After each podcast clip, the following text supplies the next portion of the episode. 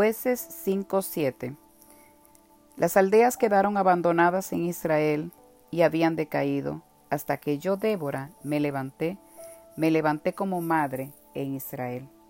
No importa si un líder es hombre o mujer, cuando esa persona gobierna con autoridad del Todopoderoso, Débora tuvo más autoridad política que cualquier otra mujer de la Biblia y gobernó al pueblo de Dios con el corazón de una madre y la fuerza de un soldado. El don de Débora le permitió ser una consejera confiable para los hijos de Israel. Ella no andaba buscando la manera de ejercer su liderazgo, sino que poseía la clase de sabiduría divina que atraía la gente hacia ella.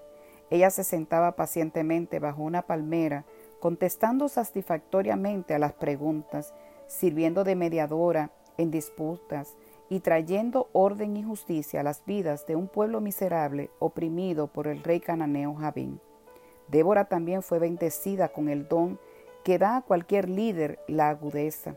Tenía la capacidad de escuchar la voz de Dios y la valentía de actuar de acuerdo con ella. Cuando era el tiempo para Israel de enfrentarse al rey Javín, Débora envió a llamar a Barak y le recordó la palabra del Señor. No te he mandado Jehová Dios de Israel diciendo, ve, junta a tu gente, y yo atraeré a ti a Cisara, y lo entregaré en tus manos. Aún con tal promesa de Dios, Barak rechazó ir a la guerra sin Débora, y ella marchó a la batalla con él, revelándole la estrategia de Dios para la victoria.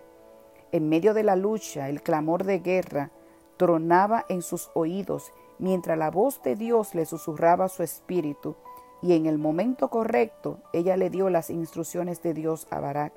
Levántate, porque ese es el día que Jehová ha entregado a Cisara en tus manos. ¿No ha salido Jehová delante de ti?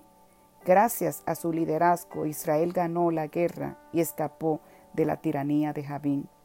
Dios está buscando en este momento Déboras que se levanten a favor de su casa, que se levanten a favor de su ciudad, que se levanten a favor de hijos desfallecidos, no importando si eres madre o no, no importando si eres una mujer adulta o eres una jovencita. Dios está buscando Déboras que se levanten en este momento para interceder por otros, para mediar en situaciones difíciles y para ser ese oído del Señor y poder hablar la palabra que Dios quiere que hablemos.